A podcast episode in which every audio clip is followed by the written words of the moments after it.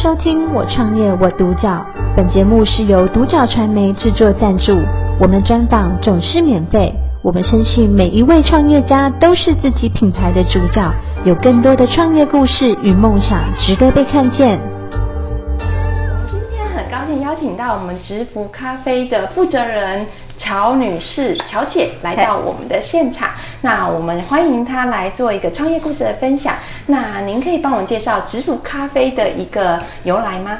啊，直福咖啡就是我在四年前的时候，因为认识呃遇到了我人生的最大，算是一个最大的创痛，对，然后我把自己关起来，关起来不接触外面的任何人，然后把自己关在家里一个月，嗯，然后反正昼夜不分，然后饿了吃，累了睡，就这样，关了一个月以后，突然有一天我反正就。醒起来也是昏昏沉沉，然后不然就在那边静静的静坐，也什么脑子可能是空白，也可能在想事情，我不知道。嗯。后来有一个月以后，我就突然告诉我自己够了，我不要再这样浪费生命，我够了。对。然后我在那天就在那边静坐的时候，突然我脑子蹦出了两个字，就是知福。是。然后我就告诉我自己，如果我要再来弄另外一间公司的时候，我一定要用这个支付当我的公司名。想法。对。就这样子，所以我们的支付咖啡的由来，就是品牌的由来，就是这样子，因为一个因缘际会产生的。对。对，那我们再邀请乔姐来帮我们分享一下，就是您这个品牌，您的一个基基本的经营的核心会是什么？因为支付对我来讲，这两个字也刚好也碰到了，就是我自己本身是二十岁那时候创业，对，然后弄的是咖啡，那那咖啡在。等于说，咖啡用“直服”这两个字，也就应验了我的人生。嗯、我刚好在咖啡界直服了将近四十年，四十年的时间。对，对，所以我就觉得说啊，就咖啡就用直福这个品牌下去。那直福呢，我希望就是说，当你完全像一个白纸的时候，你能好好的沉浸的修炼，嗯、修炼到不你不懂的，然后把它去学习起来，等待机会，然后碰。就会冲出演化，对对，这就是直福，它真正的用意在哪里？你蹦出来的时候，大家都注意到你，对，然后一不同凡响，这就是直福最神圣的意意义。但是在直福的期间，你要告诉你自己，你在直福的这段时间，你是不是真的很用心在学习，很用心的在直福？你累积了什么东西？对，你要给人家的是什么？你要展现的是什么？这是对自己的审视的一个机会，对，对不对？其实对，也只有在直福时间，你才会静下来，然后好好的去看看自己内心深处在想些什么，内心深处什么是你真正要的，这就是直福这两个字的真正的意义。对对，这是一个传达给我们的观众，就是一个很棒的一个理念。对，那我们大概知道说，乔姐的一个经历，就是说您在早期也开过一个咖啡园，就是在知福咖啡的一个前身。嗯，那那一段有一个经历，然后嗯，可能你之后还出国对做一个深造。那这一段可经历可以帮我们做个介绍吗？OK。我那时候二十，我二十岁时候经营书香园，那时候是跟阿水是猪脚大王的老板郭德义先生一起经营书香园。然后二十六岁的时候，因为刚好那时候遇到我的未婚夫车祸过世。是。那那时候因为可能是觉得欠他太多，因为我一直在跟他交往的过程里面，我们两个没有出去玩过一次。是。他跟我的约会是到我店里，到我店里来。坐在角落点一杯咖啡，我闲下来过去陪他聊天，这就是我们所有的回忆。是，所以说后来他真的是对我很用心，觉得欠他。嗯、那那时候可能是觉得懊悔，以前他每次要找我干嘛，我都说我们来日方长，好，你急在这时候干什么？所以就这样，后到最后我不知道说他会这么早就因为一个意外过世。嗯，那因为那时候自己已经陷在里面，然后我觉得我只有离开这个地方。我才能真正放下，所以我就到国外去。我选择了到国外再进修，也是为了圆我另外一个梦，因为我建筑是我自己的一个梦。另外一个梦想。对，然后那时候挑了那么多国家，我觉得建筑日本是最适合。是。为什么？因为日本地形跟我们台湾很像，也都是海岛型，然后地震很多，我们台湾也地震很多，所以我就选择到日本，就到日本去，然后再因为我那时候我要。读研究所，或者是诶还要再多修一年的工学院的课程，所以说我告诉我自己我不年轻了，二十六、二十七岁，然后我告诉我自己，我要用最短的时间去把我要的东西学起来。所以我在半年之内我就考上了日文一级检定，然后就后来就去考呃关西大学的建筑系。后来真的很幸运，我也那时候教授可能是里面的教授有很多的面试面试教授，嗯，也是赏识我。对。然后但是那时候其实那时候我那天去最后的一关面试的时候，嗯。我本来抱的不大的希望，因为那天跟我一起竞争的是一个韩国学生，还有一个是中国大陆学生。那中国大陆学生我是很好奇，因为三三四十年前的时候，三十年前的时候，呃，中国大陆不是很有钱，对，所以我在想说他为什么有学费？对他，因为关西大学的学费很贵。那我就问他说，请问一下，你是中国的学生，那你怎么有钱来这边念书？我也很想了解他的背景。他说我是公费留学生。我一听公费留学生，呃、有一个竞争力。对，其实那时候我第最后一次的面试，我其实本来不想去。嗯。我讲我在想，我一定会输给他，因为那天在考数学的时候，他在我前面，我已经写完，他还在写。我对我自己没什么自信。其实我没自信，我本来想放弃了。对。然后后来到最后说，我就那天我就告诉我自己，我都已经走到这一关了。嗯。英文、反正日文检定也考了，对，然后我已经都也笔试也过了，只是我不知道笔试成绩是多少。对，最后一个面试，我说我最起码我输我要知道我输在哪里吧？对我败在哪里？OK，我就硬着头皮，我还是去面试。就面试那天，教授一进来看我，我一进去的时候，五个教授他还问我，请问一下你有没有选错系？我说没有，我应该是我要读建筑系。然后里面一个教授跟我说：“可是你看你那么有女孩子的风味，你怎么会想要读建筑？”那我大概就讲了我的梦想什么的。嗯。然后就他们问了很多，真的是跟我课业上没有不不搭嘎的问题。那我那时候就觉得说，为什么教授都是问这些问题？然后问我说，为什么会到选择日到日本？我把我的想法都讲给他听。然后后面最后一个教授突然讲了一句话的时候。我就告诉我自己，我大概有百分之八十的希望。那天我是这样子，心情愉快的回去。他跟我讲了一句说：“如果全班就只你一个女孩子，你没有关系吗？”我说：“我的个性很像男孩子，虽然你看我外表像女孩子，但是我的个性跟男孩子一样。”然后后来那个教授就跟我说：“哦，他他跟我讲，顽张ってください。”我就说：“哦。” 我就有信心啊！我就觉得说应该就是我了，我就带着愉快的心情就坐电车回去。那后来收到面试通知，我也真的被我猜到，就录取我。哇，对，这也算是跟教授的这个一面之缘的的理念啊，跟想法是合的。对，他也相信你可以在这个建筑界可以好好的学习，他应该看到你的毅力的。对，其实这就是嗯，我人生里面我觉得我应该跟大家分享的就是。不，永远不要，呃，不要说不知道说别人在你知道你在做什么。对。其实每个人都在观察你。对。所以不要说哦，我做这个没有人知道，我做这个没有人知道。其实你做什么都有人知道。所以你做的每一件事情，你有没有用心，别人看在眼里。是。只是看机会来了没有。嗯。机会来了，只给准备好的人。真的，这一点非常重要。这句话真重要，我们可以放在给新人的建议。真的，你如果都准备好，你不怕你随时让你上台。真的。你如，但是如果你天天浑浑噩噩，真的机会到你面前也飞走了。我发现这要带回到我们直福咖啡的一个意义耶。是的，我们觉得经营理念都是贯彻在人生上面的。对。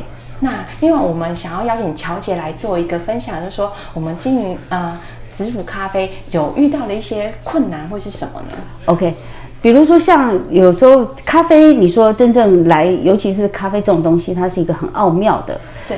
同样的咖啡，喝在不同的嘴里有不同的味道。对。其实一个商品，任何商品都一样。嗯。你会很好制造你的商品，但是你不会去卖，嗯，等于白白做了。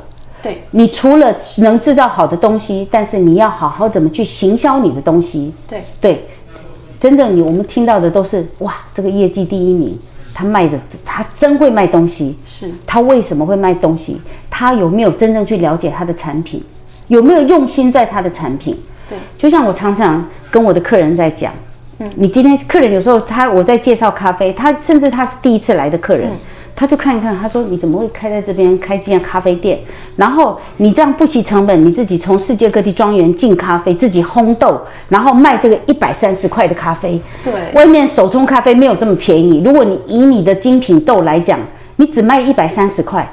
我跟他讲，我说我就在行销，只是我把广告的钱用在我的产品上。是，然后你今天喝了我的咖啡，我说给你的感觉是什么？OK，我们两个的眼神，我发现你懂我。嗯，你知道我要展现什么，但是同样的，我就知道你离不开我了。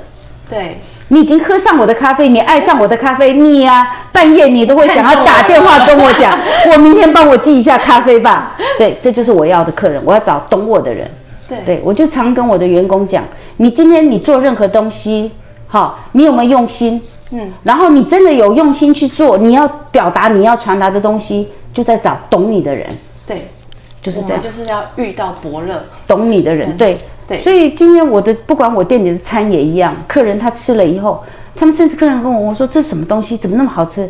我跟他讲，这是比如说像我的店里有一个很有名的一个凉拌菜。对，他是用芥头菜去凉去弄的，然后呢，客人在那边想吃怎么吃都吃不出来，那是芥头菜，就问我说这什么东西？我说芥头菜。还有我们叫 get 头菜，对对，芥头菜，对。然后在我们东北是讲撇拉，呃，撇拉，撇拉，撇拉，中国东北，呃，东北，我爸是东北人嘛，他就从小我们是讲撇拉撇拉，对，撇拉。那那芥头菜，客人就说，我说这芥头菜，客人就问我说，怎么会是芥头菜这么好吃这样子？我说，你知道，我也顺便给客人一个机会教育，你不要看这一小碟的芥头菜，他做凉拌吗？超好吃。凉拌的，他在准备，他他的功夫在哪里？嗯，这不能用叉丝的，一定要刀切。对，刀切切丝才会脆。你只要用叉的，完了已经把它的百分之六十以上的那个脆度弄掉了。嗯，然后看你怎么去凉拌。哇！我希望我今天不要讲，不要还不要讲到我的主食，你光吃我的芥头菜你就已经爱上我了。你在吃别的，你一定离不开我嘛。这就是我对我自己商品的自信。然后，所以我就是也想跟所有的年轻人讲说，你今天不管你做任何东西，你对你自己的东西有没有自信？对。你对你自己有没有自信？对。有时候我们也其实你要对你的产品负责，对对对，这一点非常重要。然后就是像我有的客人跟我说，有的客人讲说，哎，我不能喝咖啡，我喝了咖啡会心悸，我会睡不着。我就我常跟客人开玩笑，你要是睡不着，晚上打电话给我，我去陪你聊天，我去带你出来。我说我很有自信，我的咖啡因为是中烘焙以下，而且我是精品豆，对，所以我的咖啡不会心悸，不会睡不着，嗯，不会心脏。就是会有的人甚至会有的会是咖啡，好像有有点像咖啡晕这样子。我说这个绝对不会。我说我的咖啡还有另外一层的。我说，呃，如果女孩子来讲，有时候比如说像呃水喝少了会尿道感染，我说我的咖啡一杯下去立马好，利尿。对，我就跟她讲，这个我非常有自信，因为我对我的东西非常了解。对，那乔姐的理念也是展现在我们的产品上面，其实是我们有没有责任心，以及我们对产品的自信是怎么样把这样的产品推荐给客人，我们也有信心。对，然后再来就是我们也要真的要做好行销的部分，对，怎么样让顾客的呃喝到这杯咖啡，而是对它产生了一个认同感，对，然后进而我们对品牌是有一个信心度的增加嘛，对。那再来就是我们想要请乔姐来分享说，呃，植富咖啡它的一个短中长。长期的一个营运的规划。OK，像现在我在直福咖啡加二店，二店是呃现在从开幕到现在一年半，嗯、我的一店是到现在三年。嗯、那其实差不多，因为之前这三家这两家店都是我在疫情的时候去开的，是。然后疫情的时候，我在好好的培训我的员工，然后等在直福，然后等我们出发。其实，在未来就是，其实在中国四个点我已经布局布好了，哦、我大概就一个厦门，一个南昌。好，再来一个大连，再来一个北京。对，我是在这个四个城市已经弄好我的几个点，然后我要我做的理念是，我要从这四个城市往市最最热闹的地方攻。好，就是在每一个省份里面去直服，把自己的品牌弄出来。然后，其实咖啡这种东西，其实你一定要冲量。对，你一定要把你的量弄出来。然后，其实台湾是精品咖啡是已经到。已经到顶了。对。但是中国它的一般的咖啡都还算是也有很多的店，不像八十五度 C 也去里面开了很多的那个店，对。不算到精品等级。对，但是他们都是商业豆。呃呃，对。那我想就像年轻人时下爱喝的星巴克，星巴克都是商业豆。对。所以商它商业豆一定要终身陪以上。其实那就是只是让你知道它是咖啡，真正懂得喝咖啡的一样。我们喝茶，我们要喝好茶；喝咖啡，我们要喝好咖啡。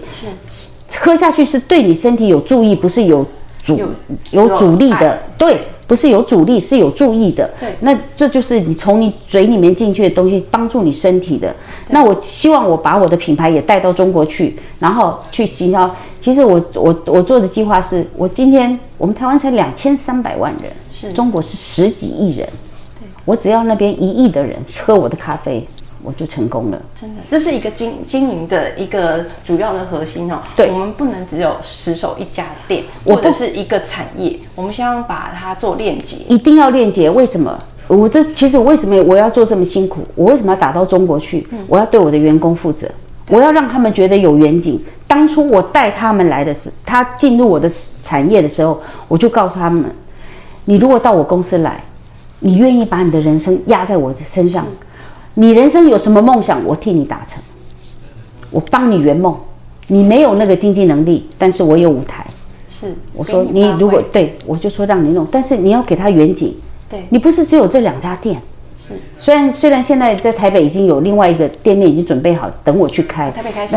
还没有开始，但是店面已经在那边。嗯、他从六月的时候就一直叫我过去，但是我说太快了，不行。嗯、我说我还要再等，最快也是明年的事情。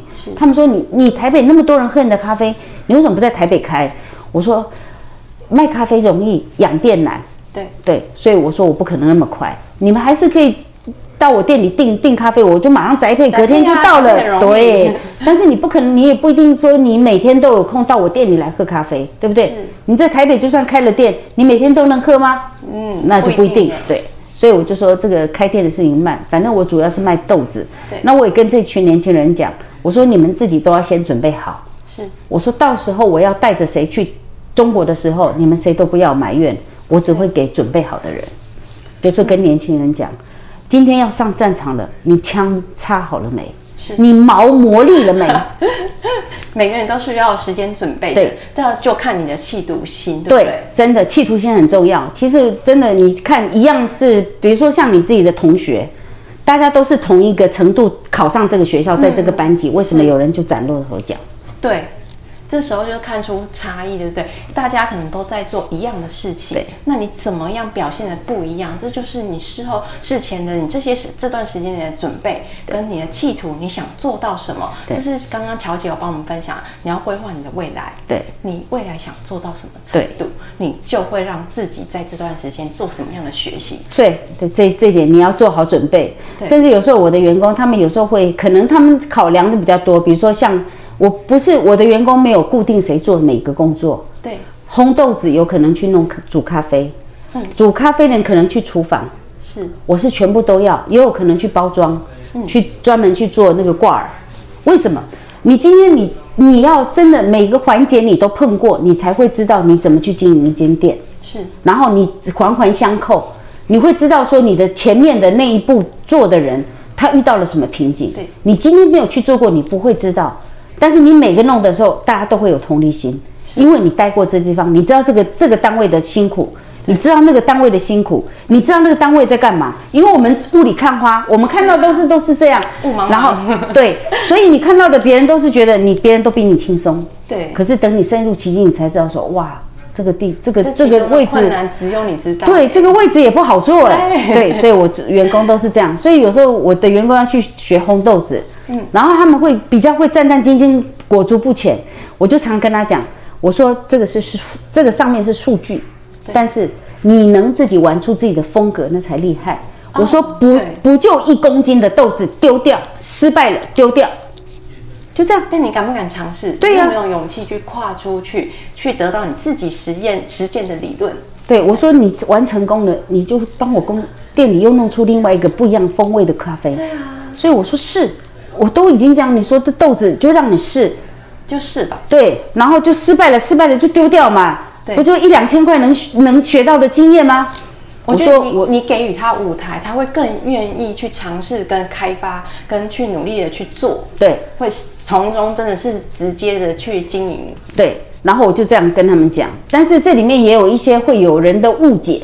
对，比如说像有一天我的厨厨房的师傅，那他是一个二手来学，然后后来呢，那天他就在装饭的时候，厨房要出菜要装饭，他装饭的时候就在那边要我们上面要撒芝麻酱。是。就撒芝麻酱，他就一倒下去，就倒了很多，上面就很多，密密麻麻。对，然后我就跟他讲，我说你怎么会倒那么多芝麻酱？结果呢，就他不知道是不高兴还嘛，就在我面前就直接把那碗饭直接砰就给我倒到垃圾桶。是。就我我我看了一下，我也没讲话，我就去呃餐出完全部弄完了，我就回来，我说来你过来一下。是。我说你刚做那个动作是什么意思？他跟我说啊，你不说芝麻太多，我就把它掉掉。我说这是你的商品，你这样尊重你的东西。一碗饭，你等一下你可以自己吃掉，你把我丢到垃圾桶，我觉得你你对他不尊重。我说这个人也不会帮你大放异彩，不可能。一个白饭很简单，但是他也是你下面的一个螺丝。对，你这样不尊重他。